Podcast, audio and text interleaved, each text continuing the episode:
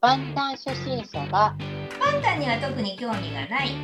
友人に万端の魅力をさまざまな角度から全力で伝える全力 BTS チャンネル。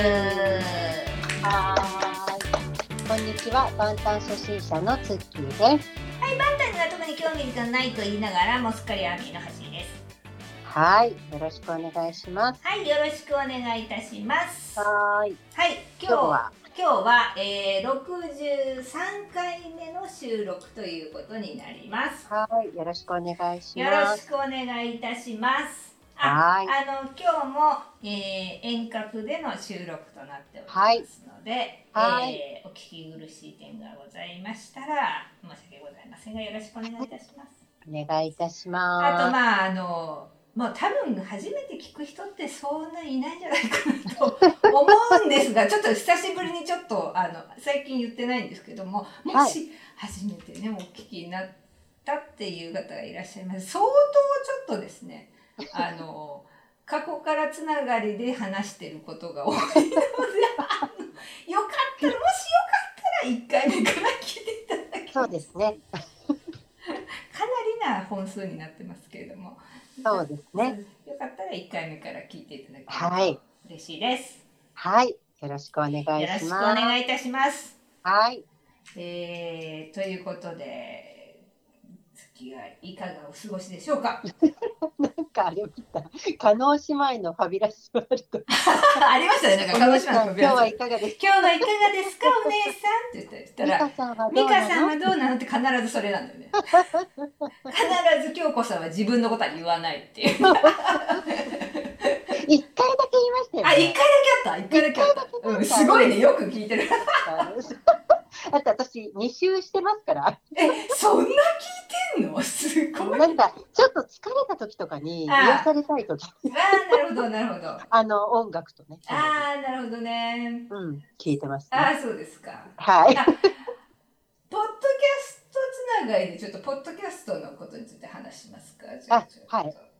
あの、あ最近お便りね。はいいんですあ、おか便り先に話してみましょう。先あどどっちがいいですか？あ、でもお便り戸、惑ってますすいません。あ、お便り、いつもお便りありがとうございます。お便り紹介しますあ。りがとうございます本当に皆さん私たち私たち散々すいません収録の前にそう喋っちゃってちょっと収録の前にちょっといろいろ喋っちゃって。ぎこちない感じになっちゃってすいません。あの、まずは、ございませんまずはちょっとお便りコーナーおから。便りからがいいかなそうですね。お便りから読ませていただきます。いつも皆さんありがとうございます。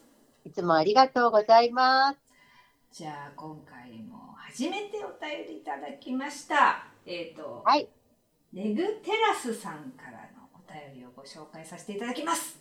はいありがとうございあますりがとうございます。えーこんにちは。初めてお便りします。BTS 初心者、多分お二人と同世代のアミーです。私は特にアイドルのファンになったこともなく、今まで過ごしてきました。BTS に興味を持ったのは、テテちゃんが出演したファランを見て、主題歌の曲を YouTube などで検索したことがきっかけです。Spotify で BTS の曲をいろいろ聴いていたからなのか、このポッドキャストに巡り合いました。お二人のお話がとても面白く、BTS について興味を持ち始めた時期と重なり、毎回楽しく聞きながら BTS 沼にはまっていきました。実は BTS にはまる前は、斎藤ひとりさんや小林正観さんのお話を聞いているような生活を送っていたので、BTS に興味を持った自分に違和感、疑問を持ちつつ、なぜか BTS にはまっていく状態。ですから、斎藤ひとりさんの名前が出た時はびっくりしました。そして、今回のお話を聞いてなんとなく腑に落ちました。この今回っていうのがいつのお聞きになったのかはちょっとわからないんですけどね。私もお二人と同じようなことを感じています。このようなお話はある意味難しいので、お二人のお話に共感できたことがとても嬉しかったので、思わずお便りしてしまいました。このポッドキャストに導かれたのかな？BTS に関する考察も雑談もとても楽しみにしています。いつもありがとうございます。感謝しています。ということで、めぐてらすさんありがとうございます。ありがとうございますすごいですね。最初、斉藤ひとりさんと小林聖寛さんに興味を、まあ、BTS を知る前から、あの、興味をお持ちだったといううん方なんですね。はいすなるほど。こんなね、いきなり BTS 聞いてて、斉藤ひとりさん出てくるとは思わないですよね。本当ですね 本当ですよねいやいや、まあ、す小林正観さんの本もね、あの、よ、ね、BTS を知る前から読んでましたけど、私。散々その話もあのしてましたね私たち。そうですね。昔から。そうですね。小林正観さんの本ね、そうなんです。久々に読むと、おーとか思いますよね。私結構読んでましたよね。私、そう、私ね、ハねマるね。ハマるとね、とりあえずね、その人の本をぐわって読んじゃうんですよ。とりあえずその人がどういう本出してるかってまず、まず洗うんですよね。うん。で、とりあえずなんかいけそうなのからなんか読むみたいなね、うんうんうん。ところがあるんです。最かはい小ばうん、小林聖華さんはね、かなり、かなり読みましたね、私。読んでましたよね。読んでましたね。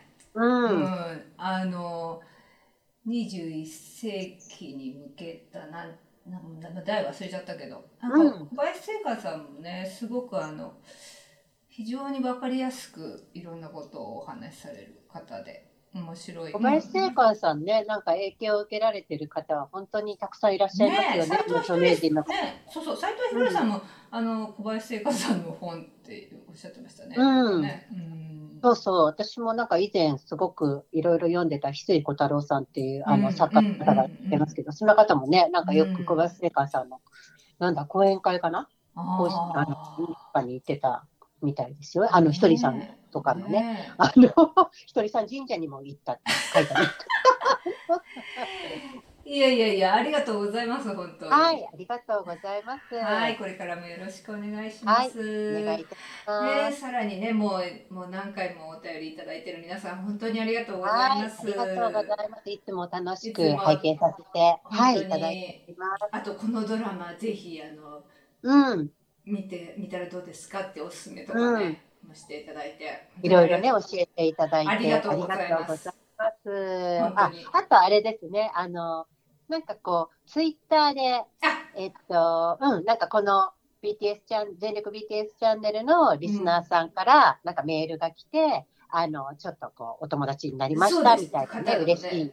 はい、いお便りもいただきました。ありがとうございます。あり。がとうございます。はい。皆さん活用していただいて本当にありがとうございます。嬉しいです嬉しいね。ですね。本当にこれからもよろしくお願いします。はい、お願いいたします。ありがとうございます。はい。ということというで、ことで、私がえ言いたかった、すいません、ことが。ーちょっとあの 雑談的な感じで、はい、あの本当にもう全然関係ない雑談。本当です。BTS と一切関係ないですね。こここれは。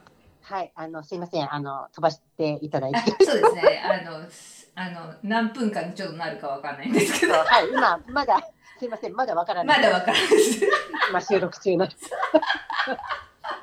無責任で申し訳ない。そうですね。ちょっとあの、ポッドキャストというか、スポティファイというか、その、音音声コンテンツですね。はい、についての、ちょっとお話で。あのーあれなんですよね。あなんか、この、す、1週間ぐらい前かな、ツッキーからね、あのーこれ面白いよっていうのが、LINE できまして。はい、A スコープというね、番組なんですけれども、はい。はい。ああ、これ面白いよって、あ A スコープって私前、これちょっとき最初だけ聞こうとしたんだよなっていうやつだわと思って、うんうん。あの、ね、あの、私たちも結構おすすめする古典ラジオをうんやってらっしゃる深井龍之介さんがですね、うん、別の番組をねあのあの頃その去年のそこらそのなんかすごい深井さんがめっちゃいろんな番組をやりだしたんですよあの時に。うん、うん、うん、他にも。うん、で私それなんかめっちゃいろいろ聞いてて。うん、でそれであこれも始めちゃったんだと思っていっぱい聞くのありすぎてちょっと手もあるのなと思って、はい、はい、それでまあちょっとああるなとは思ってたんだけどそんなき、うん。聞いてなかったんです。それをなんかツッキーがい送ってきたからあれ？って思ったんですよねうん、それで聞き出したら面白い。大変に面白い。もう、なんていうの？本当に第一線級の人の話ね。いろんな分野の。うんあの、脳科学とか、仏教とか、うんあと歴史とか、あの、その本当第一級の人たちを深井さんとその野村さんっていうもう一人のね MC の方が、その人たちもものすごい頭いいから、うん、なんか深井さんはもう本当にめっちゃいろんなね知識持ってていろんなことに興味がある方だけど、うん、そこにさらに野村さんっていう方もこの方も大変に博識な方があの一般の人にもちょっと分かるようにこう通訳をするする質問をしつつですね超専門家の人から第一級の話を聞くんですよね。うん、これがまあ分かりやすくて面白いというか。うんうんうんうん、これがなんか無料なんだって私本当感動したうん本当ですね。すよいやありがとうと思った月が。いや本当なんか、うん、あのなんて言うんだろうね。なんか、うん、まずえっとリベラルアーツとはなんだよって話。あそうそうリベラルアーツっていうのを、えっと、リベラルアーツのえっとえっとねそうリベラルアーツの学びみたいなテーマなんですよ。そうそうそうそうう。ん、あのリレリベラルアーツで世界を見る目が変わるっていう、うん、えっとサブタイトルがついていて。でリベラルアーツってあのももともとはですよ、もともとはこの、えーと、と言葉の、まあ、由来っていうか、うんは、えっとまあ、古代ギリシャで誕生した人間を束縛から解放する知識って意味なんですね。へえ、そうなんだ。うん、で、えっと、まあ、うん、なんていうのかな。人、人間をいい意味で束縛から解放するための知識や生きるための力を身につけるための手法を指すということで、えっと、深井さんがなんかおっしゃってたのは、うん、えっとまあ、今までっていうのは、結構こう、なんていうのかな、この考え方が、えー、っと、うん、例えばなんだろう、会社とかでも、なんか社長はこう考えますみたいな。うんうん、そしたらみんながそれに、こう、な、なんかこう、同じ考え方にしていかないと、こう、なんていうの？あ圧力じゃないけど、言い方悪いけど、あの、よろしくないみたいな風潮があって、うん、で、まあ、本当にさ、昔とかになるとさ、うん、その政府とかの考えに背いたら殺されたりとかする。だから、そこは自由じゃなかったんですよね。でも、えっと、これからの時代っていうのは、うんと、例えば、あなるほど、この、まあ、一瞬でも世界とつながれる時代だからね。で、その、あ、君はこういう考え方なんだ、なるほどって、僕はこう思うよっていう、その、なんていうのかな、交換、うんうん、知識、えっ、ー、と、なんつったらいいかな、その考え方をちゃんとこう、違う考え方も受け入れて、うんうん、それで世界を広げていこうみたいな、うん、うん、あののがすごい必要なんじゃないかって深井さんがおっしゃっていて、うんうん、それで、えっ、ー、と、すごくあのリベラルアーツを知るっていうことが、とても、えっ、ー、と、これからの時代必要になってくるんじゃないかっていうことで、あのこの番組が始まった。あ、なんかおっしゃってましたね、そう言ってた。うん、ましたね。あそうそう。でも本当にね、うん、あの古典ラジオを聞いててもすごくびっくりしたのが歴史、うん、いろんな歴史のその時代その時代で常識っていうのが全然違うっていうね。その、だからその時代のその国の時のその時代の常識ではこうだったっていうことが、時代時代で変わっていっているっていうのがすごく私も面白くて。で、結局その今まではねそのいい本当に人ね数年数十年ぐらい前まではいい学校に入って、ね、うん、いい会社に入ってそしてその定年するまで働いたっていうのが、まあ、いわゆる成功ということであったけど、うん、今はもうそれが崩れてしまっている中で、うん、そのじゃあどうやって生きていけばいいんだろうっていうことにみんなが結局もう迷ってしまってる。うん、でその時になどうすれどういうふうな考え方を持てばいいのかっていう時にリベラルアーツっていうのがすごく役に立つっていうことをなんかおっしゃってましたねなんかね。うん、でそれとプラスしてリベラルアーツとプラスして絶対的に、えっと、持った方が、まあ、便利というか、うん、いい意味で便利なのがその深谷さんはいつもおっしゃいますけど、えっと、メタ認知能力、あそうだね俯瞰してみるっていう、うん、あの視点をすごくなんか重要視されていて、で私、これはすごいなんかよく思いますけど、BTS のことを調べたりとか、うんうん、書籍とかね、まあ、ブログを拝見させていただいたり、うん、あのすごくこれはこの人が書いた本であるってことをちゃんと認識しないといけないよねっていつも思って読むんですよね。うん、なんかどうしてもなんかそのあんまり日本人って考えるうんと力を、えー、っと、あんまり考えないように生きてねっていう教育なの、だから、なんか、あんま癖がついてないので、そのまま受け取っちゃうっていうことが割とあったりしがちなんじゃないかなって思ったり、あの個人的にはするんですけど、うん。まず、この方はこう思うんだなっていうことっていうのを認識して、例えばブログでも、ああ、そうそうって思うけど、あうんでもこの方の考えなんだ、イコールそれはもう自分みたいになると、結局依存になるから、うんそうだね。しんどくなってくるんですよね。うんうん自分がどこにいるかが分からなくなっちゃうので。うんうんだから、それがすごく、あの、まあ、メタ認知能力って、深井さんはね、おっしゃってるけど、これからの時代、さらにリベラルアーツを学んでいくにあたっても、とってもね、なんか大事なのかなってそう思ったりします。そうなんかうん毎回深井さんがねおっしゃるのはこれはあくまでも僕がとか、うんその招待する先生たちもここの人はこういうふうにしこの人はこういう意見であるっていうふうに思ってほしいと。だうん、から、うん、うん。そのいろんなそのものを全部そのままだからこれが正しいとかそういうことじゃなくてこういう意見もあるんだっていうふうに、えっとうんうん聞いてほしいっていうことを、うんあのいうふうに必ずまあおっしゃいますよね。うんうん。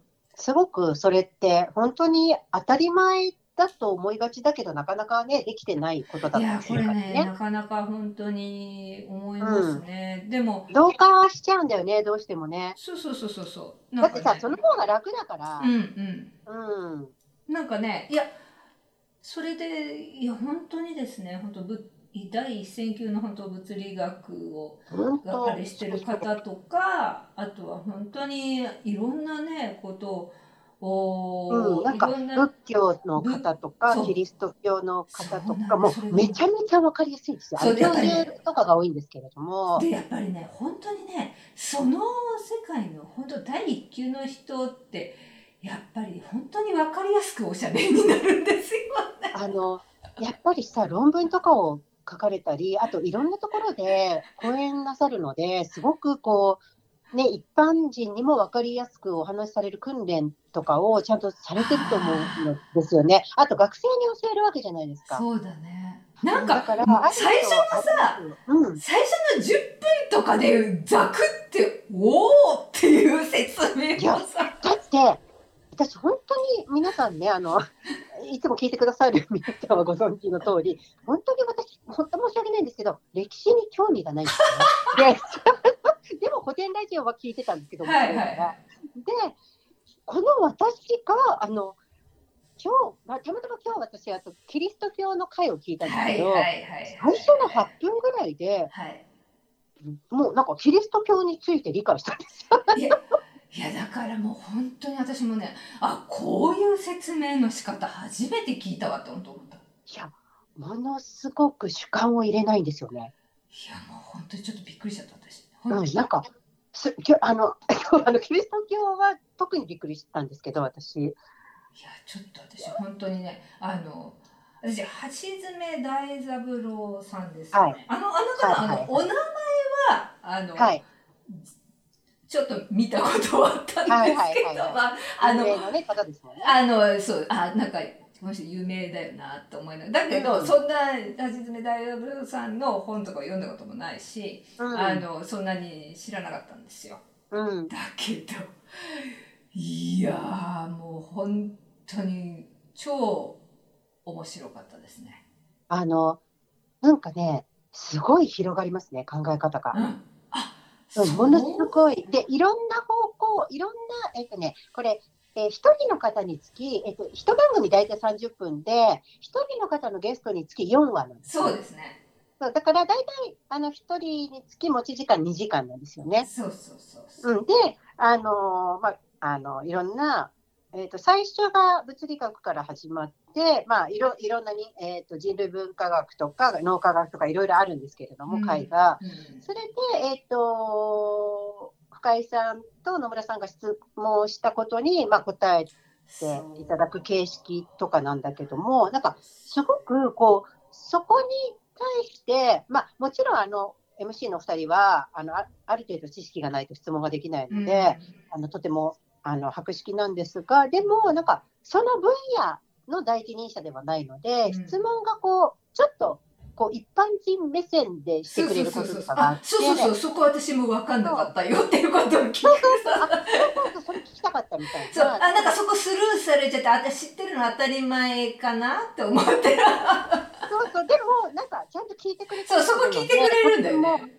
聞きやすいんですよね。そうそうそう。だから、なんか、これさ、なんか、本当にこういういろんなことをね、本当になんかこの、一人、お一人につき2時間ぐらいの、うん。この、例えば、音声流すだけでもいいけど、これ授業とかで子供たち聞いたらめちゃめちゃ広がると思う。私も本当に私さあこの音声コンテンツのなんかリベラルアーツの大学とかあったら本当行きたいわって本当思ったわ、でなんかすごいこれはもうなんか、なんていうの？そうそう難しくないんだよね。いや難しくない難しくない超超おすすめです。いやいやいや言ってることはすごい難しいね本当はそうなんだろうけど本当はねそれをとてもあのこうわかり面白くかいつまんでそうそうそう興味深くそう興味深く話してくださるのでなんかああこれなんかね本当になんか、ま、学ぶことって楽しいんだなっていうことを、うん。なんか実感させてくれましたね。これ子供の時にこういうの聞いてたら、授業とか受けてたら、ものすごく勉強したと思う。いや、ま、めちゃめちゃ楽しいですよ。めちゃめちゃ面白いと思って学ぶ、うん、なんか学びってものすごく面白いんだなと思って、で、なんか私、あの、ちょっとこれ別のリベラルアーツのそのアスコープを聞いたからではないんですが、うんあの、ちょっと、あの、ある、あるタイミングから、はい。今、脳科学にドハマりしてて、めちゃめちゃなんか読んでるんですよ、いろいろ。あ 脳科学を。脳科学に。で、はい。えっと本当になんかそれを調べていくと、まあ、もちろん皆さんこ、この辺とかは全然ご存知だと思いますけど、かいなんかノマってやっぱり、本当に年齢関係なく、うん。えっと、どんどんどんどん成長していくので、やっぱその学ぶことが楽しいって思ったら、そこのシナプスとか、そこのがどんどん強化されていくああ、なるほど、なるほど。そうってなるともっと楽しくなるんですよ。うんうん。だから、やっぱりそういういろいろ広いなんか分野でうん。面白く聞聞いたり学んだりすることってう、ん。すごく若返ると思うんですうんね。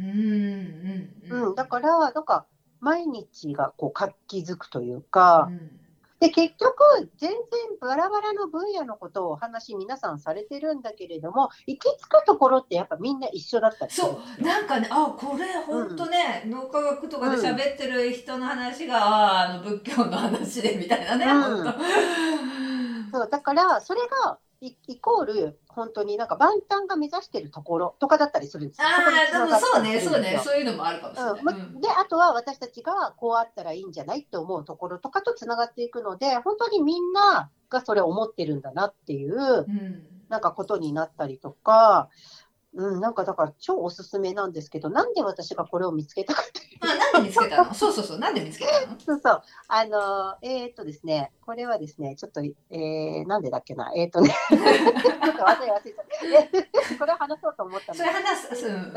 あ、そうそう、えーっと、これ私話しましたっけ？あれ話したかな？えーっとね、うん。ごめん、話してたらごめん。えーっとね、うん。私、えーっと、お客様で、うん。っていう話したかなあの、腸閉塞でね、いや、聞いてないな、それ。聞いてない？うん。あの、腸閉塞で緊急入院して緊急手術した方がいるんですよ。ああ、月のお客さんで。お客様で、クライアントさんで。うん。で、その方が、ほら、まあ、腸のさ、うん腸だから、あの、うん食べ物をさ、ちょっとうん手術後も気をつけなきゃいけないじゃん。はいはい。あんまりこう、繊維が多いものは食べないとかさ。はいはい。うん。そしたら、その方が、うんなんか、うん。つまんないんですよねって言ったわけ。つまん毎日が、毎日が。お別になんか不満があるわけでもなく、うんうん。まあ、幸せは幸せだけど、うんうん。なんかつまんないなって、それは多分、うん好きなものを食べられないからだと思うっていうあ制限があるじゃん。あ。うん。うん、で、あこのなんか幸せなのになんとなく活気がないみたいなうんうん。のって、私も最近そうだなって思ったんです幸せなのに活気がないの？よ。うん、なんか日々にうん。活気力がないみたいな。うんうんうんなんかこう、なんかが楽しみっていうのがないっていううん。あなるほど。じ。でも別になんか安定してるし、うん。なんか幸せだなって思う瞬間もあるんですよ。うんうんうん、げ今日も健康でとかうんさ、でなんだろうって思った時にうんうんあ私お酒飲んでないやと思ってなんかそれちょっと言ってたの？なんか言ってたな？これ？さ、ぜごめんなさいね皆さんあの放送のの中で言ってたらすごいいや放送の中では言ってないと思う。言ってないか、うん。でねうん。待てよと思って、うん。これって何なんなんそれはお客様クライアントさんとちょっと話してて何なんだろうって話になって、うん。でその時にうん。あの私歌謡年間の中で話をしたうん。ジョングクのドーパミンの話を思い出したんです。はいはい。なんかこれドーパミンと関係ないんじゃないかなと思ったんうんです。うんうんで、まあ、クライアントさんと、まあ、帰って、うんでその日なんか調べたんですよ、うん。うん。はあのドーパミンについて。いはい。そして、えっと、ある論文を見つけたんですけど、うんと結局、えっと、その論論文はね2年ぐらい前のものかな。はい。で東北大学ごめんなさいちょっと忘れましたけど、えっとうん日本の大学なんですけ日ど本ものすごいざっくりきた。日本の 間違いないねそれ。英語じゃなかったね。お面白いねねそのちょっとあやふやになった時はそのグループの外側を言っておくっていうそうそうそう。でも大きすぎたね。間違いない日本って違い域じゃない。間違いない。それでさ、なんかね、症状前にアルコールを飲ませるわけ。はいはいはい。でね、症状前、えっとね、肺ってアルコールに耐性があるから、う。んえっと、よくね、そう。いう。実験で使われるのね。はいはい。でね、症状前にアルコールを飲ませたときに、う。んえっと、ドーパミン受容体に変化が出るかっていう。話なんだけど、う。んで、その受容体のさ、なんか私すごい詳しくないけど、うん D の1から D の4とかなんかあるわけよ。D1、D2、あ D3。そのね受容体受容体にその種類があるわけ？そうそう、種類があるうんはいはい。D4 だったと思うんだけど、で、それが、えっと、アルコールをある程度飲ませた、一定の量うね、ん。だけ飲ませた症状倍と、毎日増やしていった症状倍。あアルコールを。そうそうそう。で、うんうん増やしていくとね、うん。その受容体がどんどんでっかくなるわけ。あごめん受容体って何の受容体だっけ？えっと、だからさ、うんなんつったらいいかな、アルコール、あ、ごめんごめん、アルコールを飲ませるとね、うん。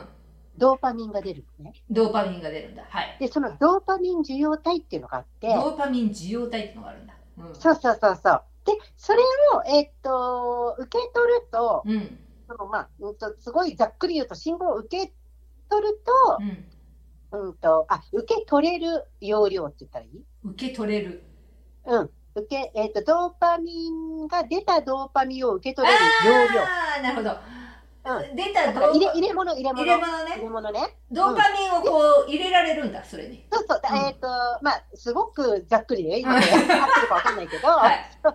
でさ、だだから例えばさ、ちっちゃい100ミリリットルのコップは100ミリしか入んないじゃん。うんはいね。受け側がうんうん100、100なんて。うん。そうだね。400あったら400入れれる。そうだねそうだね。うん、だから、あの、100しかないものは100で止まるんだけど、うんうんうん。それが慣れていくと、どんどんそれが増えていくわけああなるほど。うん容量が。容量がね。ってことはさ、うん最初、ドーパミンって、うんえっと、まあ、み未来のご褒美に、まあ、ちょっとごめん、これまた別の機会に言うんちょっといいや、そこはやめとくね。うんで、えっと、ちょっとさ、なんていうのかな、興奮作用があるっていうか、うん。うん、やる、やる気が起こるっていうか、うん。こうドーパミン活性ってそういうさ、うん。あの作用があるんだけど、うん。まあ、テンションが上がるとか。うんうんうん。で、えっと、まあ、グクの時に言ってるけど、うん。で、えっと、それがさ、えっと、100ミリリットルで足りてたものが、どんどん慣れていくと、100ミリじゃもうさ、足りなくなってくるわけですね。うんうんだから増えていくわけで、受け側が。受けがだからあんまりそれだと満足しなくなるってことね。そうそう、だから400じゃないともう満足できなくなって、あー400になれると500ってなるはいはいはいはいはい。だからアルコールの量が増えていくって話じゃん。ああなるほどなるほど。これがアルコール依存症を作る。ああなるほどなるほど。で、あそれって今までって、えっと、はっきりとそこのうん D4 だったかな、なんかそこの受容体だって特定されてなかったらしい。あうんうんうんだから、それが分かることによって、そのアルコール依存症を、こう、なんていうの？えっと、減らすことができるとか、治療に役立てるんじゃないかみたいな話があって、そうん。の文章を見つけたわけ。うんうんうん面白ってなって。これ面白い。これじゃあさ、みたいになって、うん その私いろいろあったじゃん、過去に、あの、うん生い立ちから。あ、俺たちがね、いろい え、ろ。これもしかして、私、ドーパミン活性やばかったんじゃないと思ったわけ。はで、いろいろ、だから本を即座に買って。ドーパミン系の本ね。うん。はで、めっちゃ読んだわけ、ガーッと。そしたら確実に私、ドーパミンにやられてた女だった。ドーパミンにやられてたドーパ。ミンに左右されまくってる女。え、ちょっとそちょっともうちょっとわかりやすく言ってくれない？えっとね、ここはちょっとすごくもう、なんか、1時間とかになっちゃうから今度言うね。今度言うね。今度ね。分かった、別に。とりあえず、でも、うんボボドーパミンに左右されていたってこと？うん、だからそれがドーパミンのその活性って、まあもちろん遺伝子的にも、うん。あの遺伝子、うーんと、なんていうのかな、DNA とか、うんそのいろんなことが関係してるから、遺伝とかももちろんあるのうんうんうね。ん。で、そのドーパミン活性が高い人っていうのもいるわけ。あはい。うん。で、で現代ってドーパミン活性が高くなるような社会なの。ちょっとねいろいあの、まあちょっと質問していい？ドーパミン活性が高いってのはどういうことですか？ドーパミンが、えっといっぱい出ちゃ出ちゃう。出すぎちゃう。出すぎちゃう。ドーパミンが出ちゃう？の出すぎちゃう。え、ドーパミンが出出るとどうなるの？ドーパミン、ちょ、ちょっと待ってて。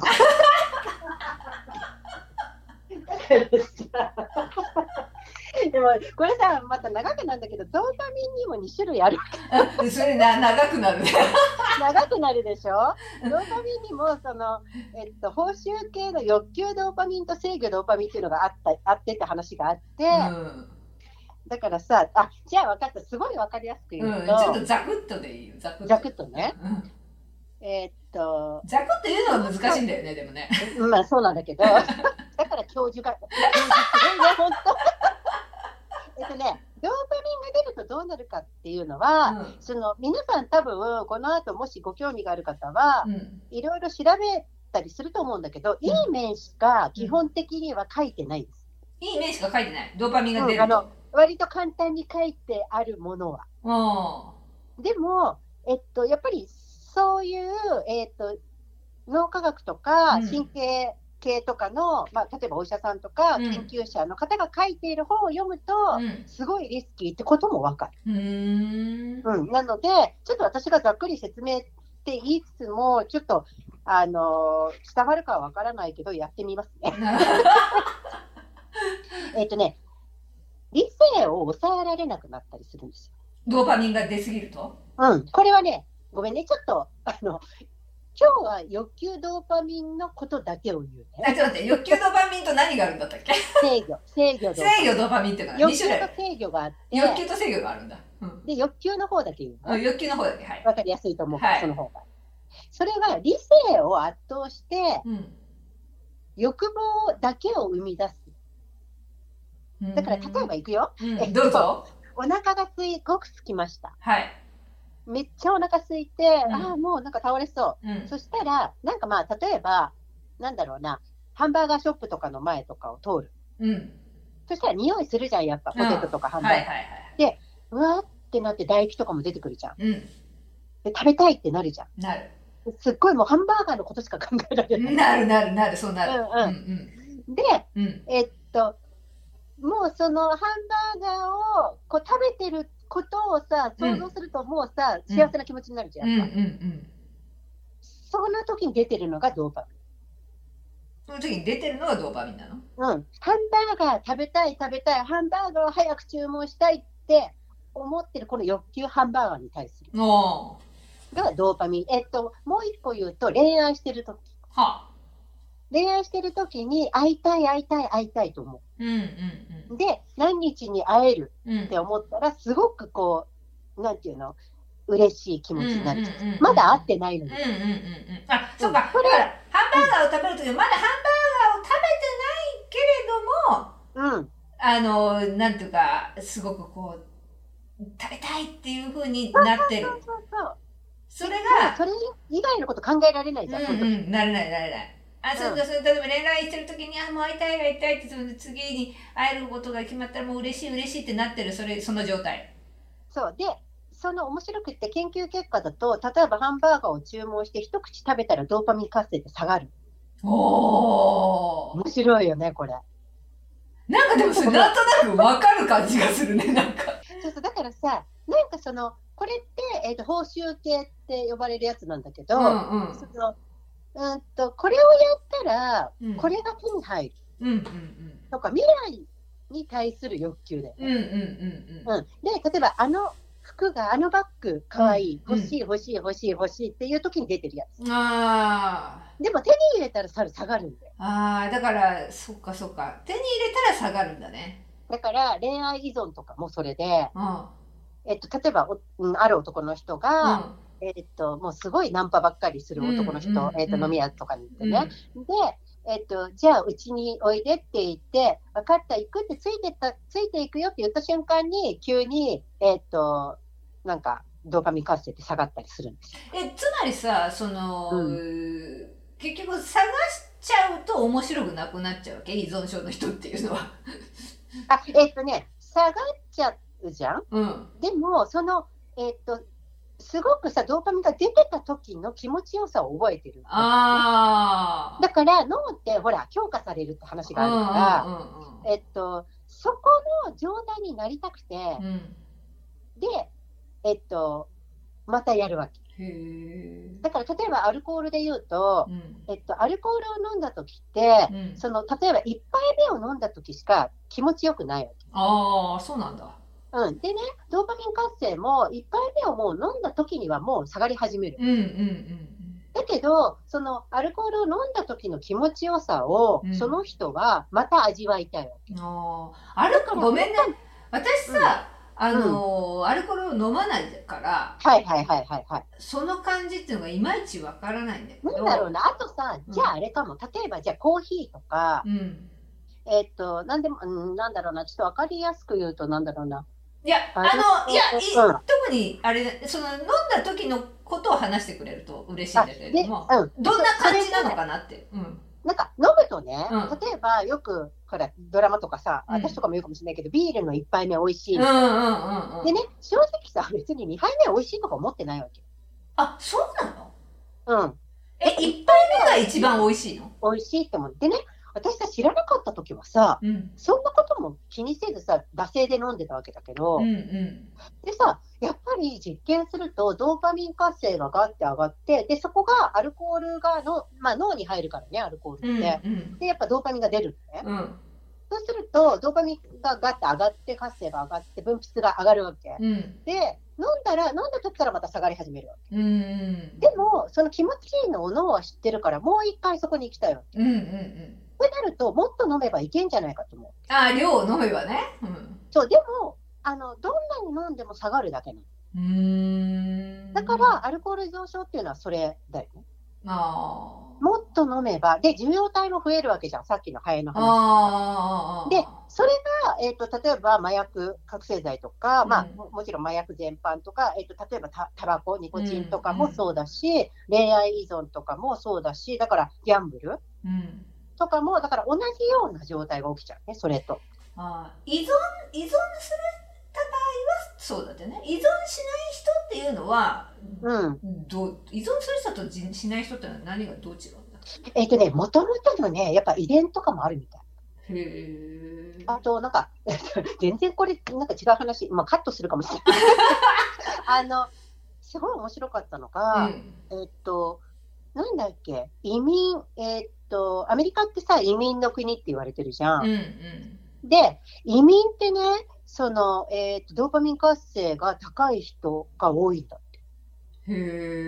で、なんでかっていうと、やっぱ新しいことをやりたがるあ。うんうんうん。そうそうそうそう、あの予測をして楽しそうって思った時にドーパミン活うんうん。性が出る。なんあがか、高くなるかそんなら。感じするね。うん、で、えっと、で、アメリカっていうのは、やっぱり、えっと、ドーパミン活性が高い人がた多いんだ。あ、で移民がも、多い。なんかそんなようなことはなんか聞いたことあるな。うん。で、なんかさ、ほら、遠くまで行くっていうのは、やっぱりさ、それが高くないと、うん。なんていうの？保守保守の方だとさ、ん守りの方がた高高い人はあんまり移動したくないんうんですうんようん、だから、その、なんていうの、私もある意味、なんか恋愛依存とか人依存だったから、うんうんうんすごくそれもわかるし、で、うんそれってなんか、まあいろんな要因があるんだけどね、寂しさとか、うん寂しさによるストレスとか、でもこのことを分かっておくと、いろんなことがなんか、なるほどねって思って、だって私、それからお酒飲まなくなったうんすごいね。の。なんかね、私、一回でもやったのよ。いちょっと飲んでみようと思って、うん。で、2本ビールを用意して、1本飲んだの。うんそれやっぱ美味しいと思うん。う。2本目全然美味しくないのやっぱ。そうなんだ。でも、なんかそれが、もしかしたら私がそういう本を読んだ読んだからね。うんうんうん。そうそう、でも、なんかこう知っておくと、確かに、それになんかあんまり翻弄されるのもさ、なんか本末転倒っていうか、それはそうだね。それはそうだ。でも、ただ、ドーパミンが全く出ないと、うん。あれだよ、あの、グクのさ、えっ、と、歌謡年間の中で、ジョングクがやる気が全然なくなっちゃった時みたいに、うつ状態になっちゃったりするうんうん。だから、バランスだよね。うんうんうん。うん、だからこれをあんまり活性、今の現代って超活性化しちゃってるから、ドーパミンがめっちゃ出るように、あのゲームとかも全部それで作ってるから、YouTube とかの人気の YouTuber のとかも、ドーパミン活性がこう何回もリピートしてもらえるような、えー、とシステムになってるかあらそういうふうになってるんだね。なってる。うん、なるほど。で、これに、まあ、対抗ってわけじゃないけど、うん。これを防ぐにはどうするかっていうので、たえっとセロトニンとかエンドルフィンっていう、今ここに幸せを感じるっていう脳内物質っうんうんうんていうのを積極的にやっぱりちょっと注目していこうっていうのがマインドフルネスとか、うん、ど。マインドフルネス瞑想とかが、あとやっぱりね、手を使うっていうのがすごくいいんだって。あの、絵を描くとか字を書くとか、うんえっと、運動とか。うん。うんそれがやっぱりすごく出るんだよね。あのーなんて言うんだろう、そういうセロトニンとか、そういう、今ここに幸せを感じる。なんか思わずそれを聞いて今ちょっと体操を始めました。面白い。でさ、そのセロトニンをじゃあ出すためにはどうするかって話にもなってきちゃうわけ。あうん、のそうだね。そうう、ん。トリプトファンっていう物質を取った方がいいとか、うん。だからそれはまたちょっとね、体的な話になるからうん。別だけど、だからそのドーパミン活性の話とかも、私はなんかハイブの人たちって、こういうところ全部分かってんだろうなって思った。あうん、だから BTS の売り出し方も、その、もうさ、リピートをして、ああやって毎日動画を出してくるやり方とかあ。も、うんうん。そこをちゃんうんと心理学的にも、うんえー、と脳科学的にも研究なさっていて、うんはいはいこの形になってるんだなと。なるほど。で、プラス、その彼らがやってる、目指してるところっていうのは、別、逆、逆のことだよね。そうんの、うんうん、H& えっ、と、なんだっけ、H&N 物質っていうのかな、えっ、と、Here and Now っていう、今ここっていううん。物質がセロトニンとかなんだけど、うんうん。彼らが毎日日々、えっと、練習をして、うんうん。えっと、今までとずっとやってきたことと同じことをこれからもやっていくだけですっていうのは、それをじょあの活性化させることだかうんなるら、ほど。はいすごくバランスが取れてるんだよね。いや、いや、でも、ツッキーすごいね。ちゃんと BTS に今つなげたね、なんか。いや、だからさ、そう、私、あの、グクノをやってなかったら、うん想像外の論文にたどり着いてないから、いや、グクノありがっていうか、もう、海洋年間ありがとうと思って。それうん。で、えっと、ごめんごめん、戻ると、戻ると戻ると、脳科学めっちゃ面白いと思って、ポッドキャスト音源、あこれ、音声で聞けないのかなと思ってあ見つけたんですよ。リベラ音声がで、そうか、脳科学のことを知りたいと思ったんだ。そう、脳科学って検索したときに、アスコープの脳科学の回が出てきて、あ、出てきたんだ。それで聞いたらめっちゃ面白い。あ、なるほど。でなるほど他の回もめっちゃ面白いと。うん他の回も。私、そうそう、きそのとりあえず脳科学のやつを進め、回を進められたけど、い一話目から聞き出したんだよね、私。はいはい。そう、エスコープ1話目からね、聞いた方が多分分かりやすいいよやー、もう本当に面白くて。もう、めっちゃ長い。もうこれで終わっちゃうぐらい。ほんともうここまででね、もう40分以上喋ってますよ。どうしよまあいいんじゃないですう。か。あの、まあとりあえず今回そういう回っていういいいですか、うんなんか、あの、はいでも、本当にこれ、あの、歌謡年間のおかげだから。いや、だから歌謡年間の副産物ですね。だから、本当さっきハッシーにも言ったけど、うんあの、言ったんですけどね、最初、あの、ろ収録の前に。うん。私、脳科学の本を、うんあれですよ、家の中でもう、読みながら歩いてる。すごい。だから、ナムさんってこんな感じみたいな。こんな感じなのすごいね、それ、マジで。面白すぎちゃって、なんか。ちょっとそれすごいね。でもね、なんかぶっちゃけもう一個思ったことがあって、うん。あの、アースコープを聞いてて、うんうん。本当にごめんなさいなんですけど、うん。いや、人間って、うん。まずね、まず思ったのが、人間って本当に人間って面白いと思ったのが、うん。こんなこと、こんなにいろんな複雑なことを考えてるわけじゃん。うん。でさ、研究者の人とかって、もう本当にそればっかり研究してるわけじゃん。こんなの人間だけだなと思って。ですごいなと思ったの、それも。人の可能性ってすごいと思ったのね。確かにね。で、一方、本当にごめんなさいね。あの、うん深井さんに謝ることでもない。深井さん？うん。であの、どうでもいいよ。なんか、こういうのって、もちろん、その、うん私多分ね、なんだろう、これ、女性だからっていうのはあるのかな？なんかさ、うん。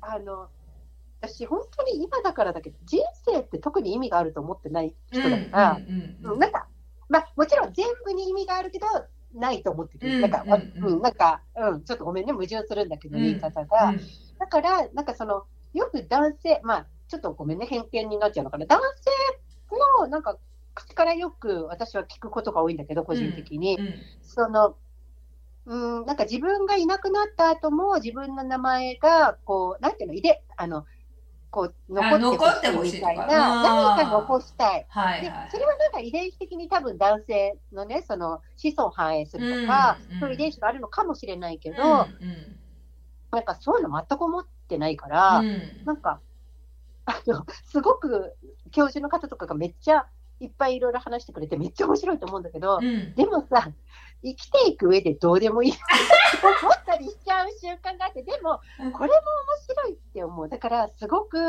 今の時代とか、幸せな時代なんだなと思う。本当そうですよ、うん、研究者が一生懸命研究に没頭できる世の中。うんで、あとは、だから研究者って男性多いんだなって思ったりした。ああなるほどね。ちょっとごめんね、逆行しちゃうかも、時代に、ここの発言は個人的にだけど、いやでもねなんとなくわかる気がするそれ。うん、なんかこう、すごくその辺とかも、なんか脳科学の本とかも読んだりすると、あ、なるほどねと思ったうんうんりとか、うん実験結果とかを見ても、なんか、あへーって思ったり、ここが男性は反応するんだな。うんああなるほどね。うん、なんか、それがね、だんだんでも差はなくなってきてるっぽいよ、最近。うんうんうん男女のね。もうなんか本当にいろんなことを、その、ちょっとだから俯瞰して見れるようになったんだろうね。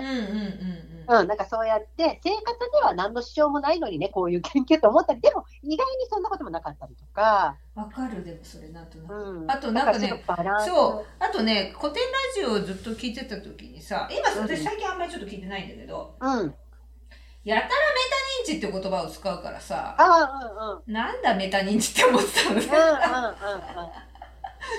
うん。うん なんかメタ認知って思ってたんだけどまあ、あれ、個人的に深井さんが好きなこと？をそうそうなんかさやたらメタ認知って言いたいんだよ。そう言いたいんだなとでもさなんかまあとりあえずでもねその今回のエスコープを聞いててそのメタ認知という言葉のなんか意味が、あ、うん。なんかまあ俯瞰してねそういうふうにして見るっていう、それが、ああそういうことなのかっていうことをね思いましたね。ううん、なんか今回のあの趣旨だと分かりやすい。そう今回の趣旨だと言葉がとってもあの意味があることだって思うから、そうそうそうなんか深井さんが古典ラジオで言おうとしてることって、うん、あこういうことなのかっていうのがすごい分かる。そうそうそうそうそう思った。うんうん、それをすごく感じましたね。いや改めて深井さんすごいなと思いました。うん、いやうん私本当なんかありがたかった火曜年間。うんいやすごいですね。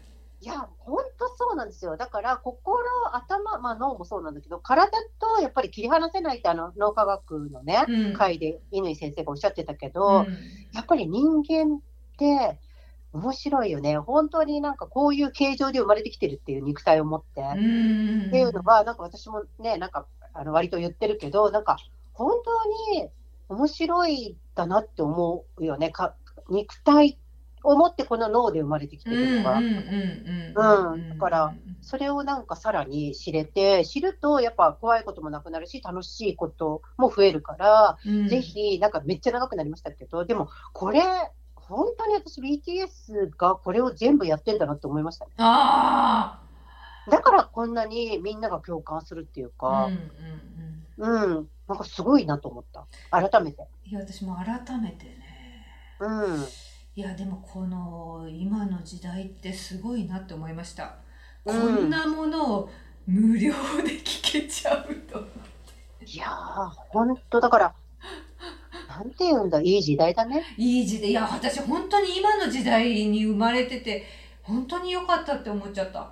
うん、なんか、なんだろう、私はなんか改めて本当に元旦すごいって思そこに行くんだ。へえう。なんか、いや、うん、なんか本当私、あの、なんだっけ、ちょっとまたあれですけど、うん。えっと、皆さん見てた方もね、たくさんいらっしゃると思うけど、ん。日テレで A オーディションっていうオーディション番組をやってたんですよね、うん。あの、ハイブ。うん。かねああはいはいはいはい。日本からこう発信していこう、アイドルうんうんうんをね、なんか日本で発掘して、うん。日本から音楽発信していくみたいな、ああいうのを見てても、なんか、その、うん、なんかその今の時代をすごく先読み先読みしている感じが、うん。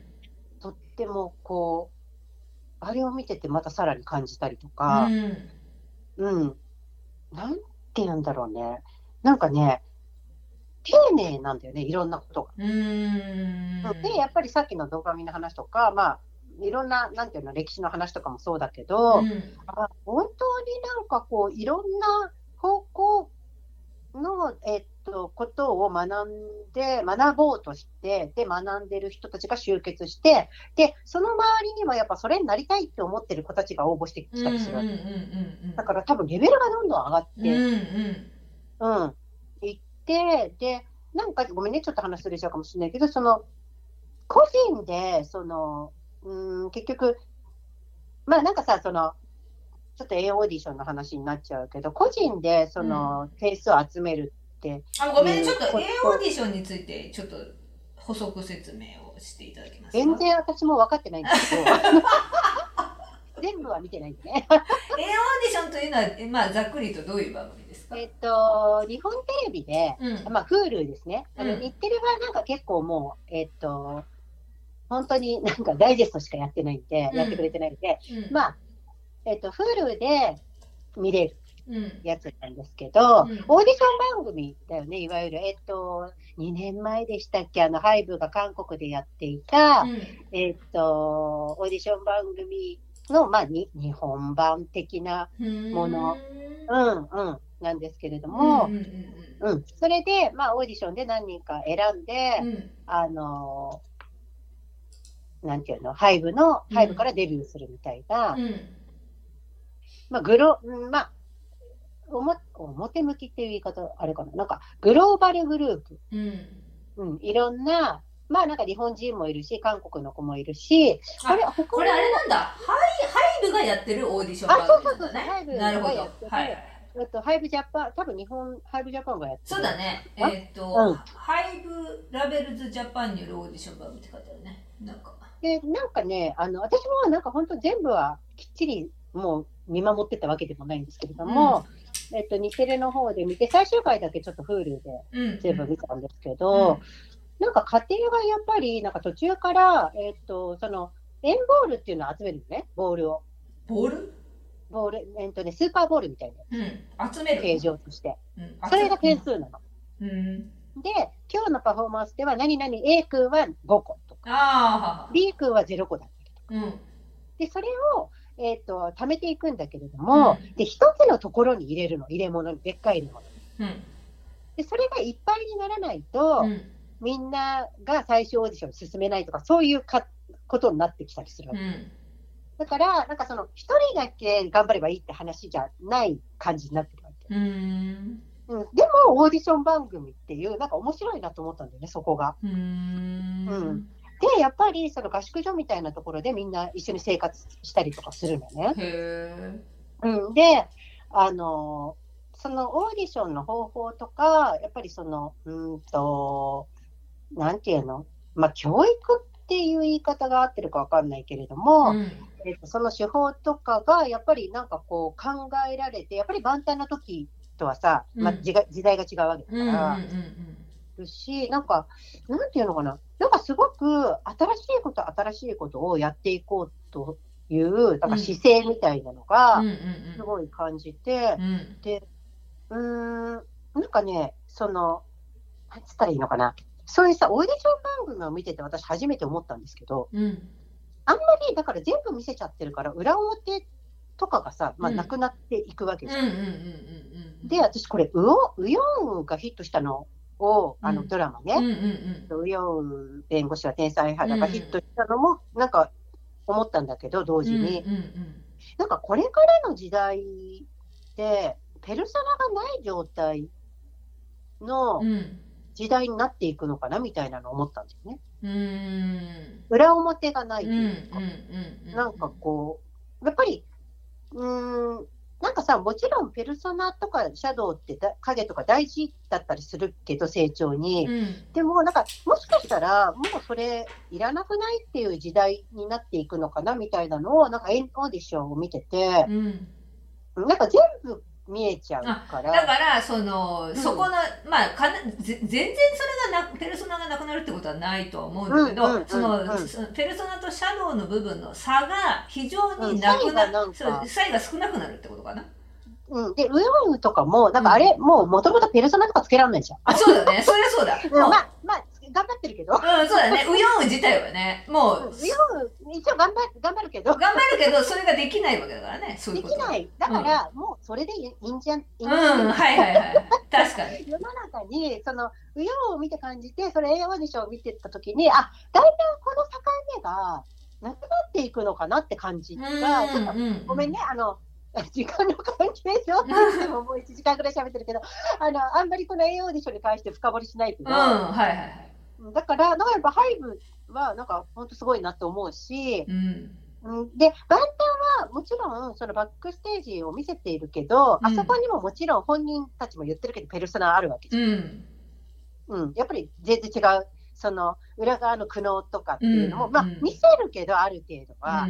でもやっぱオーディション番組とか、今回のって、本当になんかもう全部見せちゃってる感じがか、全部見てないからごめんね。あの、しちゃって、なんか、あ、ここもな、なのね、みたいなのをちょっと感じた場面とかがあったうん。んですね。うん。だから、もちろん全てではないんだけど、ううん、ん。なんか、で、見てる側もね、うん。これがペルソナなのか何なのかっていうのももう分かってきちゃってる人たちが多くなってきてるから、うんうんあんまりそこ意味がなくなってくるんだろうね、サインをつけるっていう、うんだからその辺とかも分かってやってるのかなと思ったら、なんかすごいなと、うん。うん。うん、なんか勉強になった。なるほどね。うん、っていう、なるほど。いや、何何からこうなったのか忘れましたが、あえっと、エースコープをなぜ見ることにな聞くことになったかっていうね、話。なぜ脳科学に注目したのか。これで終わもうここで1時間喋っちゃった。これどうしようかな。今日ね、うん皆さん、あの、1時間飛ばしてくださいっていうのは多分書くんですけど、あの、本当に申し訳ないんですけど、皆さん、本当にごめんなさい。グクのセール特集をやるのですね。本当に歌謡年間に夢中だったのに、タイミングがちょっと逃しました。はい。今日やろうと思って。でも、い一応ややった方がいいじゃないですか、それは。うんだってこれだけで終わるともうさ、これ没回になっちゃう。そうもったいないじゃないですか。これはやろうかな。うん、そうまあ、ですね。最強になっちゃうけど、うん、多分今日、やりましょう。はい。ルクのね、はい。サンジャーハッシーとも収録前に喋ったのに、うん。ちょっとすみませんね、わかんないですね、これ。あの前半カットかもしれないし。うん、そうですね。まあ、まあまあ、そうですね。まあまあ、あの聞いてみて。そうですね。じゃあ、あの改めまして、改めまして、グクのセンイルキング。グッグクグクくんの生日。はいグクくんの誕生日はいつでしたっけ？えーっと、9月1日。?9 月1日ちょっ。とだいぶ遅くなっちゃいまだいぶ遅くなっちゃいますね。これが、はい今日の時点で9月8日ですかね、今収録が。はいもう本当に申し訳ない。はい。グク君は、はい、えーっと、25歳になっかね。あれ ?25 歳で合ってるかな ?25 歳になりましたよね。25歳なんだ。若いね。そうか。へ え。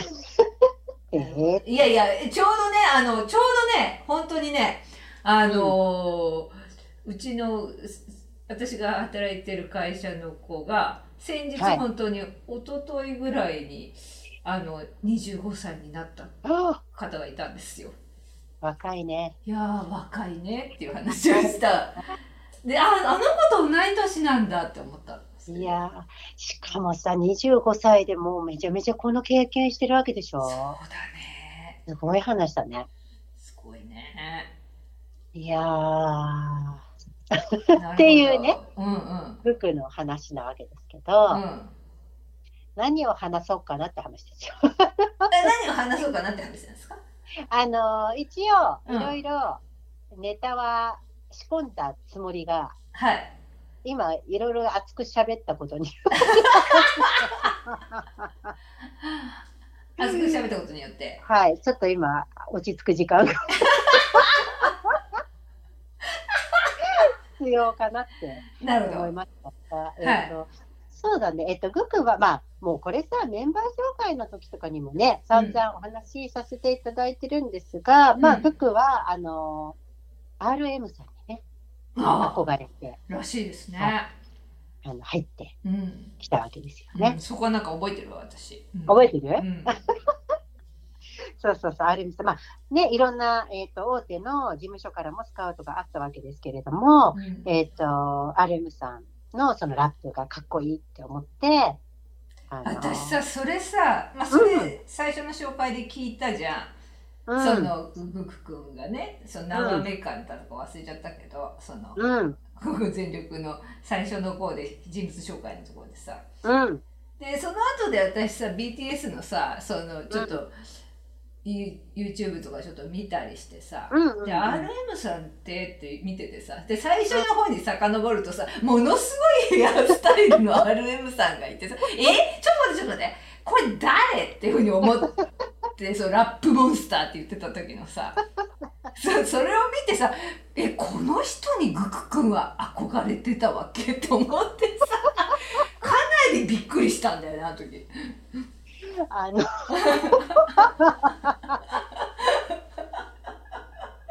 まあ、あの、あれ？あの、多分なんだけど、はい。ちょっとわかんないけど、うん。あの、見たことがない。あの、その、グクが、うんえっ、と、ナムさんを見たときは、最初に、うん。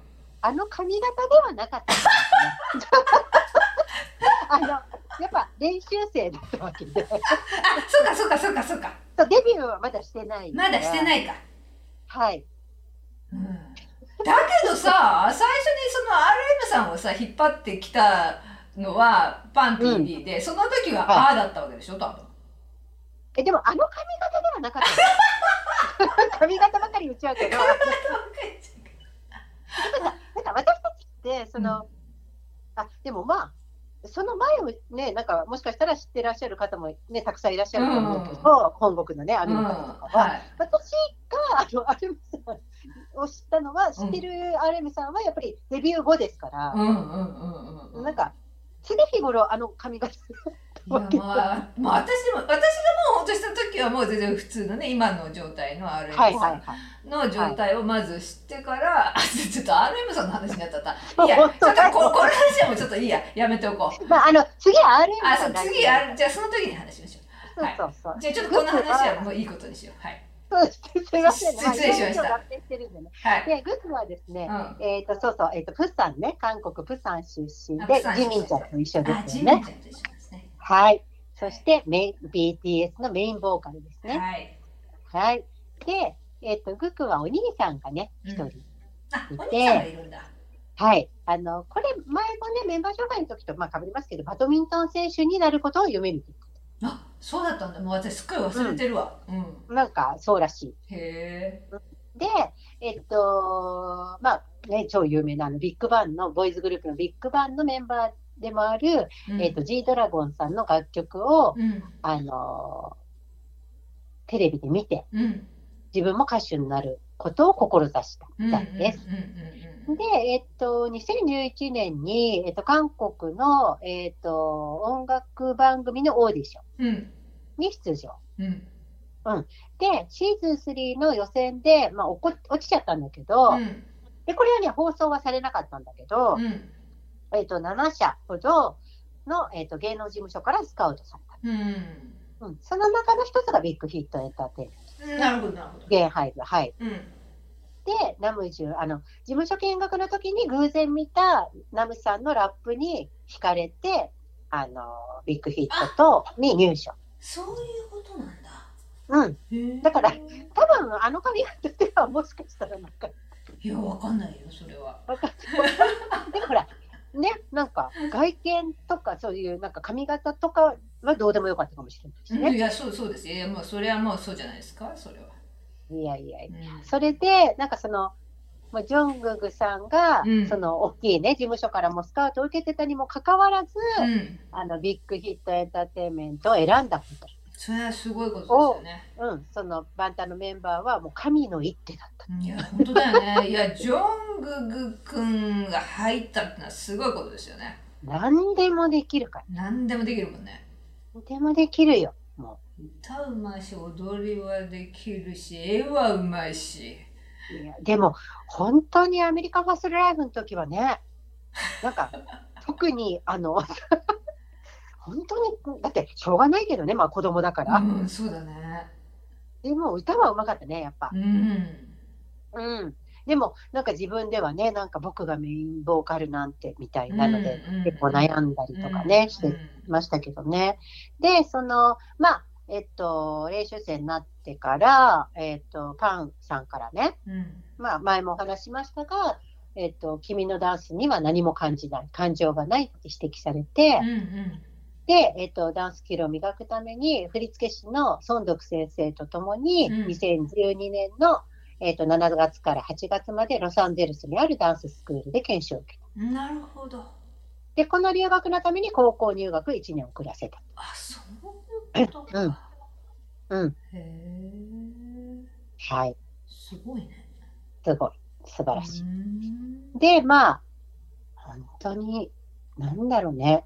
なんか、なんか私、グクを見てると、なんかわかんないですけど、うん本当に前も言いましたけど、涙が涙が出てくるの？はあ。さ、何も映してない瞳な気がしちゃって、あの赤ちゃんとかそうじゃない、うんうんうんうん。あの、なんか、動物とか、うんうん。なんか澄んでるんだよね、目が。うーん。なんか本当に綺麗な瞳だなって思って、うん、なんかとっても、なんだろうね。なんかね、キュンって、キュンってなる。キュンって。ねで、ラップも上手だしね。うん、いや、何でも上手だよね。うん、何でも上手。スポーツもできるしねい。や、本当だよね。うん、すごい身体能力だよね。本当に足も速いしね。うん。力持ちだしね。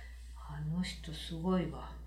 あの、私今、2018年のメモリーズ DVD を見てるんですけど、うん。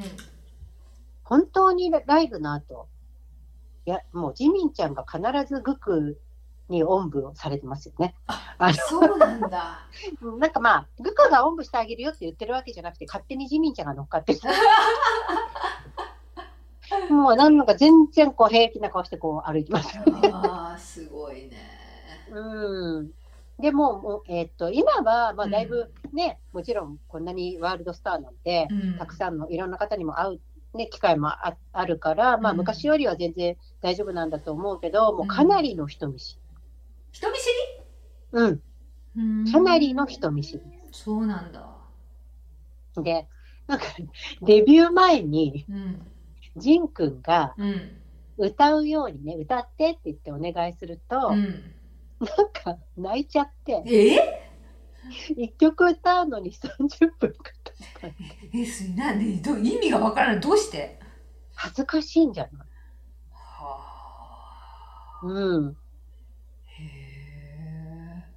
で、これ、あの、2021年、まあ、エピソードの一つで、前もお話ししたと思うんですけど、2021年に、 You Quiz on the Block だったかな？に、あの、出演したときに、その練習の、えっ、と、練習方法、うん。歌のね、ボーカル練習について、えっ、と、ボーカル、まあ、とにかく時間がないので、うん忙しくてね。うん。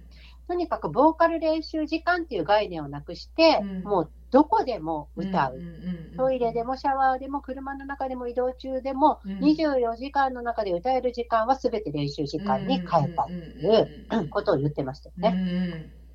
うん。うん。すごいね。すごいね、努力をする人だよね、ほんとうね。ん。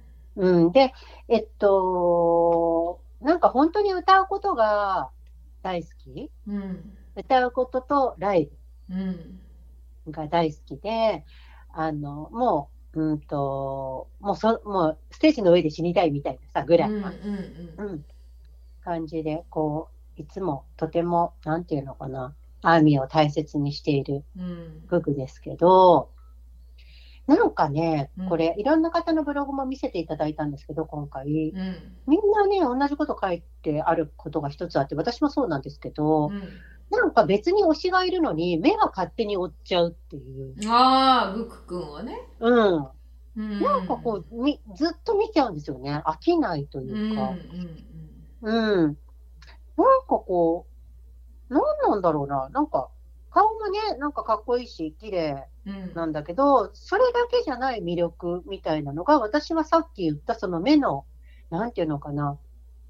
えーっと、住んでるあの瞳うんとかが結構大きいのかな、みたいな、うんなるほどふうに思うね。なんですよね。うんうんで、うん、なんていうのかな、その、まあ、このワールドワイドで活躍する BTS うんの、うんまあ、センターじゃないですか。センターですね。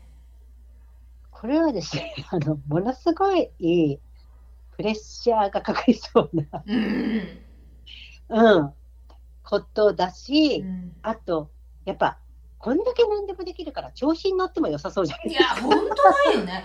いや、だからそ、いや、そうなのよ。調子に乗る感じがないですよね。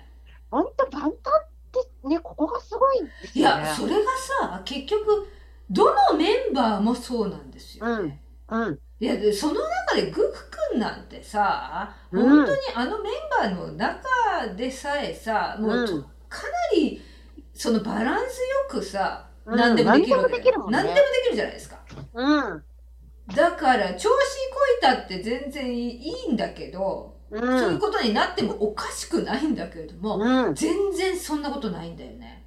もう本当に、まあ、みんな礼儀正しいけどね、本当にスタッフの方とか、あと、まあ、アミとかうんに対しても、みんなにものすごく最後まで深々とお辞儀をして去っていくのがグクです。いや、ちょっと私、それは一体、どのようにこの方はどういうふうに育てられたんだろうとかさあのなんかご両親にインタいや本当にご両親に本当にそう思う。なんかさ本当に根底にある、そこの謙虚さをねうんのあれっていうのはどこから来てるんだろうって本当に思これはでも、おそらく、その、うん。グクも言ってたことあるけど、僕たちを育てたのはヒョン、あの僕を育てたのはヒョンたちですって言うけど、やっぱジン君とかもものすごいそうだよね。うーんうん、あの、全員そうなんだけど、うんだから、そういうところを見て覚えていくっ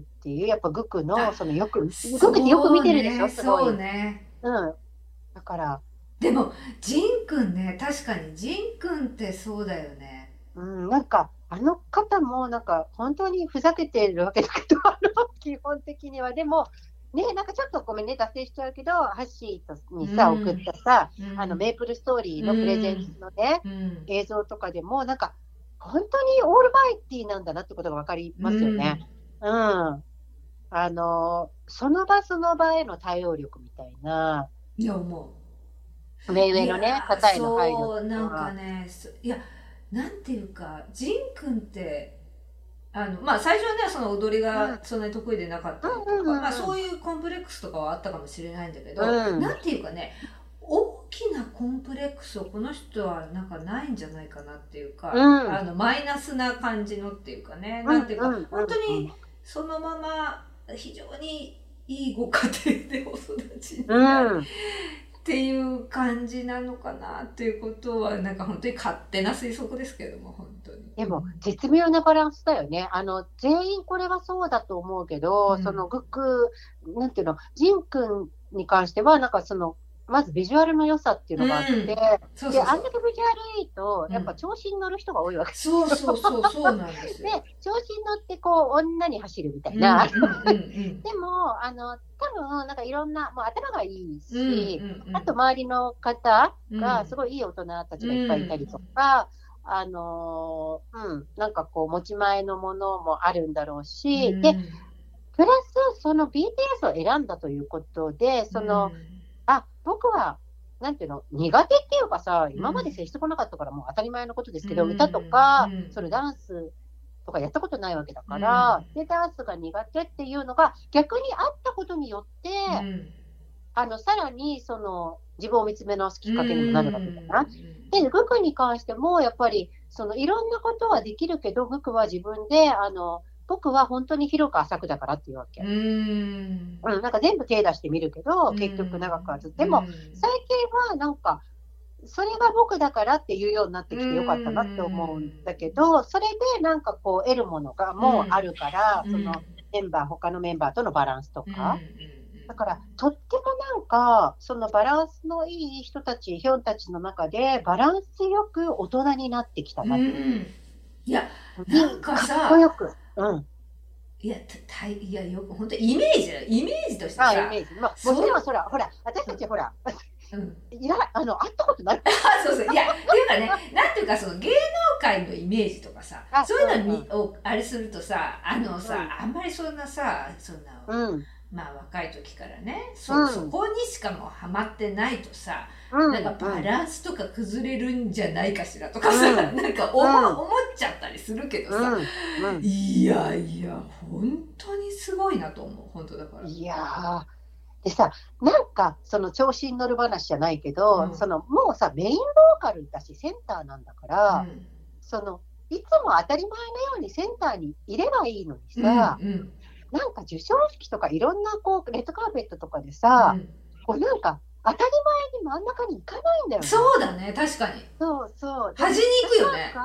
そうそう。で、私なんかすごい、あの、いいなって思ったのが、なんか、えっと、あいつだっけな、なんか、えー、2018年のレッドカーペットかな、なんかで見たんですけど、ん。アメリカに行った時うに、ん。そのレッドカーペットで、うん。うんとまあ、みんなこうそれぞれかっこよくさ、なんかうん。スーツとか着てて、うん。で、えっと、ホビーが、うん。えっと、白いスーツを着てて、うん。で、あとみんななんかちょっと黒とかグレーとかだったうんのね。で、ホビーはいつも端っこに行くじゃない、自分から。うんでうん。こういつも通りホビーが端っこにこう行ったら、うん。えっと、カメラマンの方から、うん。あの白のスーツの君が真ん中に来てって言われるのね。もうん、まあほら、なんか、やっぱり鮮やか、なんかいいいいじゃん、映り的に。真ん中に白着てほしかったじゃない、そしたら、なんかね、真ん中にグクがいたんだけど、うん。そのグクもさ、なんか、お前が真ん中行けってやられて真ん中に来てるのね、うんその前に。で、まあ、ホビーは端っこにいて、したらカメラマンの人がそういう提案をしてきたら、すごいグクがなんか嬉しそうに、早く真ん中に。そうすぐにこう、こうなんか、いや、いやいやって言ってるホビーをこう真ん中にこう連れてくるわけ。うんうんなんかすごい、こう、そういうちょっとしたことが、なんか、アミがこうさ、み見ててほっこりするとこなんだよなって思ってさ。いやーそうだと思うね。うん。で、なんかその、あの、音とかを、うんえっ、と、やってた音楽の番、うんあ韓国のかな、音楽番組でさ、うん収録の終わりにね、一人でね、うんなんか舞台の上に残ってね、スタッフと一緒に太鼓とか片付けてるわけ。いいね。ですごい頭下げながらさ、なんかこうさ、いやーなんかもうさ、そういうのいいね。なんかすごいいいな、グクって思ううんだよんね。で、すごく BTS のことを誇りに思ってね、あの、アミと BTS のことを誇りに思ってさう、んうん、だから、本当にこう、ずっと見ていくと、その2018年のメモリーズを全部、まあ、見終わったんだけどね、今日の朝。うん。やっぱもうその1年で顔も全然変わってくるわけ、グクの。なんかもう、本当にいい、なんかいろんなことがあっていい感じにさ、うん。こう、なんていうの？大人になってるうん。グクなんだけどね、なんだけど、なんだけど、はい。で、なんかあるアミの方がね、うんこう書いてたのが、すごく、ああ、なんかすごいこれ私も思ったんですよねって思ったのがあって、ボンボヤのね、うんうんうんシーズン4ニュージーランド。はいはいはい。これで、あのーまあ、この休暇の後にこれがあったわけだけど、BTS が休暇をね、その、はまあ、デビュー以来初めての長期休暇をした後にボンボヤ4があったわけだはいけど、はいはいはい。その間にグクはタトゥーを入れてるんですよね。あ、休暇の間にタトゥーを入れてるんだ。そうそうそうそう。ではあ、ごめんね、ちょっと嫌な方がいたら申し訳ないんですけど、うんあの、この時ちょっと、えーっと、まあ、そこ本当かは全然わかんないけど、ちょっと女性となんか一緒にいたんじゃないかとか、うんうんっうんていうなんかそう報道とかも出たり、まあ、よくね、この間のテテちゃんもそうだけど、うんうんうんよくそんなのしょっちゅう出てるけど、ナムさんとかも。うんうんで、その、まあ、それその女性がどうこうっていうよりも、うん。なんかその、なんて言うんだろう、こう、タトゥーを入れたことうん。に対して、うんなんか、なんか思いがあるのかなって、この方は書いてるんだけど、うん。でね、その、なんていうのかな、この番組中、そこの部分っていうのは、まあ、後のやつでもそうだけど、うん。まあ、隠してたり、隠されてたりするわけじゃん。ボンボやフォードは。うん、タトゥー部分は。うんうんうんうんうんうん。で、私ね、このね、ボンバー4を見たときに、なんかグク元気ないなってずっと思ってた。ああ、そうなんだ。うんなんとなく。うんうん、なんか、ちょっとこう、自信なさげな感じがしたりとか、なんかこう、いつもとちょっと違う感じが勝手によ、個人的な感じでうんしてて、うん。で、まあ、いろいろ私もちょっと思うところもあったわけだけど、うん。で、このちょっとブログで、ああの、見せて、あの、書かれてた兄の方が、うん。その、その番組の旅の最後の日でさ、個別インタビューするじゃん、ボンボやって。うん。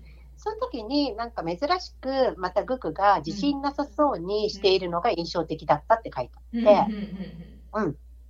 うん。う。ん。で、その、なんていうのかな、まあ、そのキャンプでさ、キャンプカーで寝たり、みんなと過ごす些細な出来事が楽しかったとか、普通に話してはいるんだけれども、うんうんうん。あのグクって基本的には、なんかまっすぐに結構網の方というかカラあのカメラの方を見て話すうんうんうん。のが、私はなんか結構特徴的だなって思ってたんですけど、うんうんうん。なんかその時はちょっと遠くを眺めながらな感じがして、なんかうん。まず謝らなければならないと思いますって言ったのね。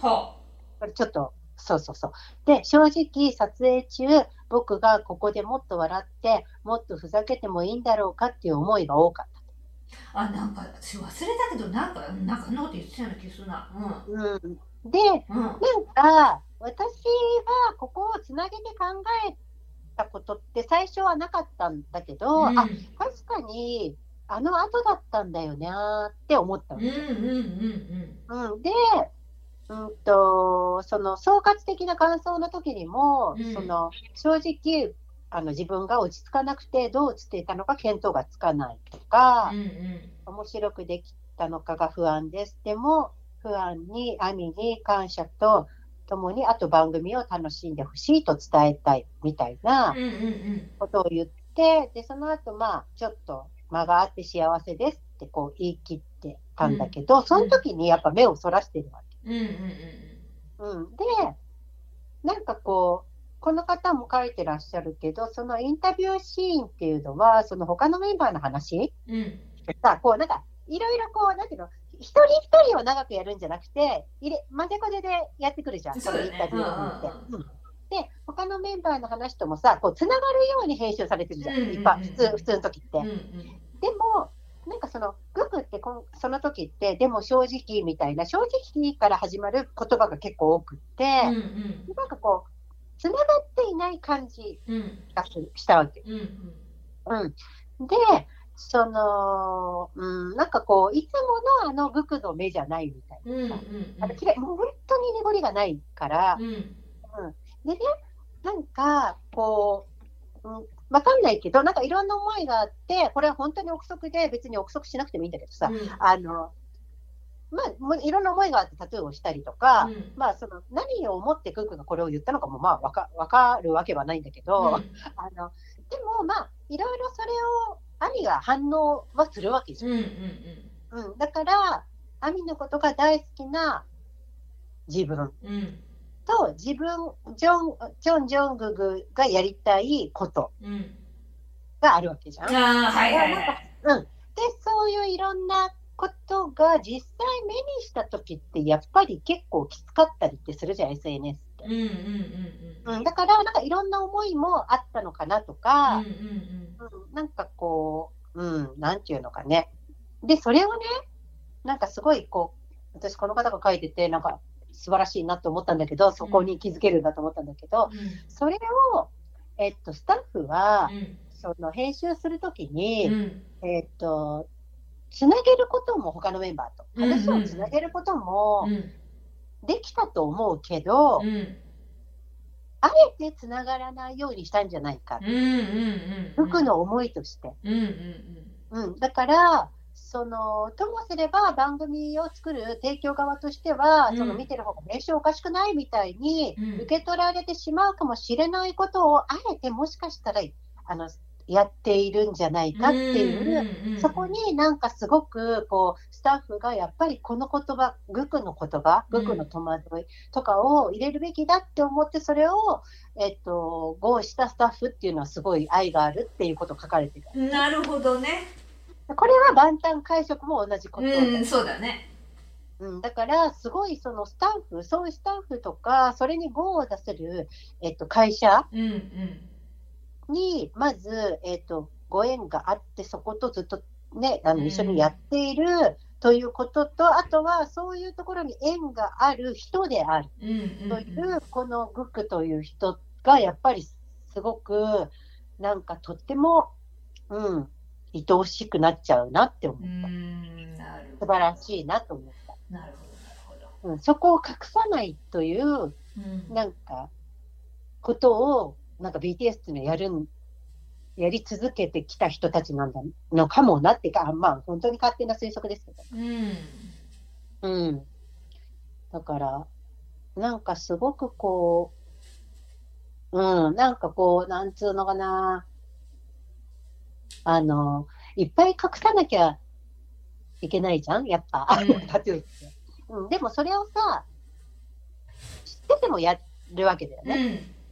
うん、そのグクもそうだし、私があの大好きなさ、なんだっけ、またまた忘れちゃったけど、バレエダンサーのさ、バレエダンサーの全身タトゥーの人、また大好きなのに忘れましたけど、はいバレエダンサーってやっぱダメだからね、うんうんうんクはいラシックを踊れるうんのね。うんだから、なんか、それでもっていう、うん、なんか、思いもあったのは事実うんじゃん？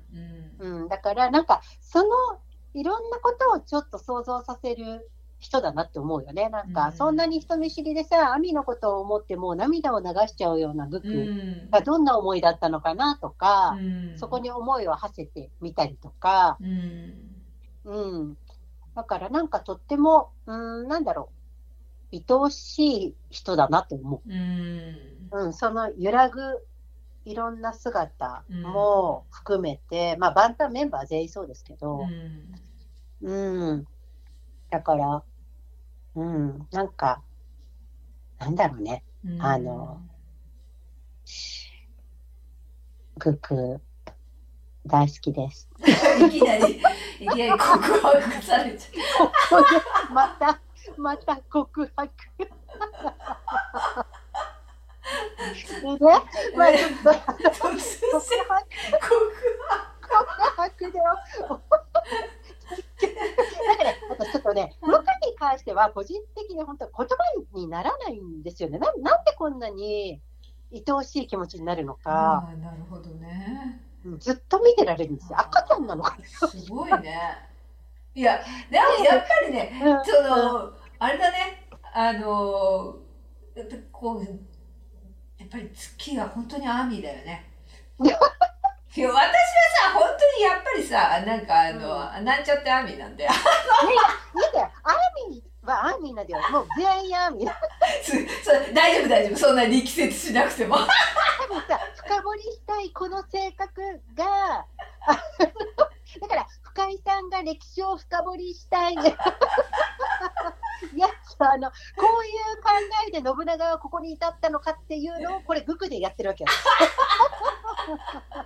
あなるほどね。なるほどね。そうそうそうそうそう、うん、確かに確かに。なんかねあのすごくえっとまあちょっと最後に、えっと、うん、私、グクが作る曲が本当に好きで、はいはいはい。うん、ものすごい鬼リピートをしてるんですけど、うん、あのやっぱり一番ね、最近では、えっと、今年の、えっと、なんだっけ、フェスタの時に、えっと、発表してくれた、えっと、My You ですよね、アーミー。への曲。うん。なんかこう、これは、うんと、どういう思いの時になんかこう、生まれたかみたいなさ、うん、こともね、書いてくれてたけど、うん、その、アーミーのことを思うと胸がいっぱいになって、ふとこの全てが消えてしまったら、うん、もし夢だったらどうすればいいんだろうって言ってたことがあって、そんなこと思うって思うわけですよ。あの、だってさ、もう恋人っていうか、どう、何？運命の相手みたいな感じじゃん、これ。だから多分こういうところにこううわって思っちゃうんだろうね。なんかだってさこの境地になってるアイドルとかいるのかなって思うけど。あなるほどね。純粋極まりないというか、うん、だから本当にもうピュピュアなんて言うんだろうね。で「マイユー」ってさまあおかしな英語なわけだけどそれでも「マイユー」ってつけたくなるわけですよね、彼は。だから、なんかこう、僕の網っていう、うん、こう、で、これちょっとさ、あの、歌詞とかもさ、まあ皆さんも、私も前言ってるんでね、あの、語りしますが、うん、その、この、これを発表した時にね、うん、グクが書いてくれたメッセージを読みますね。うん、僕が皆さんを考える時に思い浮かぶこの感情があまりにも込み上げてきて、たまにはこのすべてのことが消えたら、あるいは夢だったらどうするだろうか。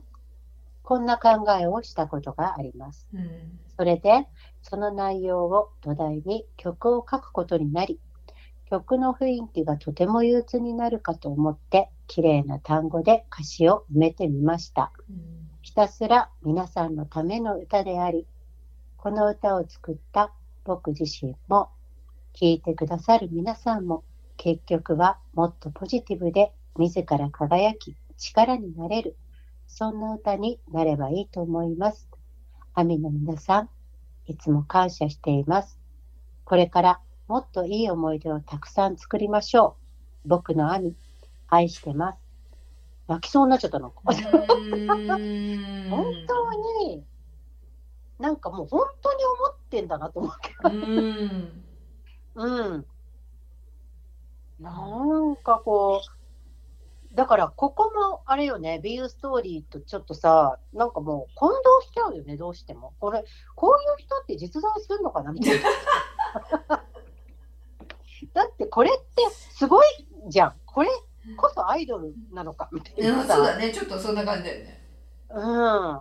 これをなんか、またまたとか思わせない、うん、あのこの誠実な思いが、うん、なんかすごいこう宝物の部分みたいなさみんなが持ってる、を呼び起こさせるというかね、そういう感情を人だなって。だからまっすぐって、すごい怖いけどでもすごく強いよねって。ね。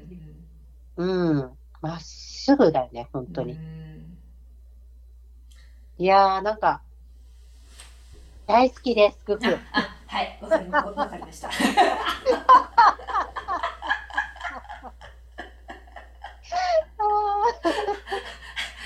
やいや、大丈夫かな？あの、いや、まあ、大体この辺りでいいんじゃないですか、そろそろ。いいですか？うん。あの一応あのちゃんとね BTS グクくんのお話ができましたので、はい。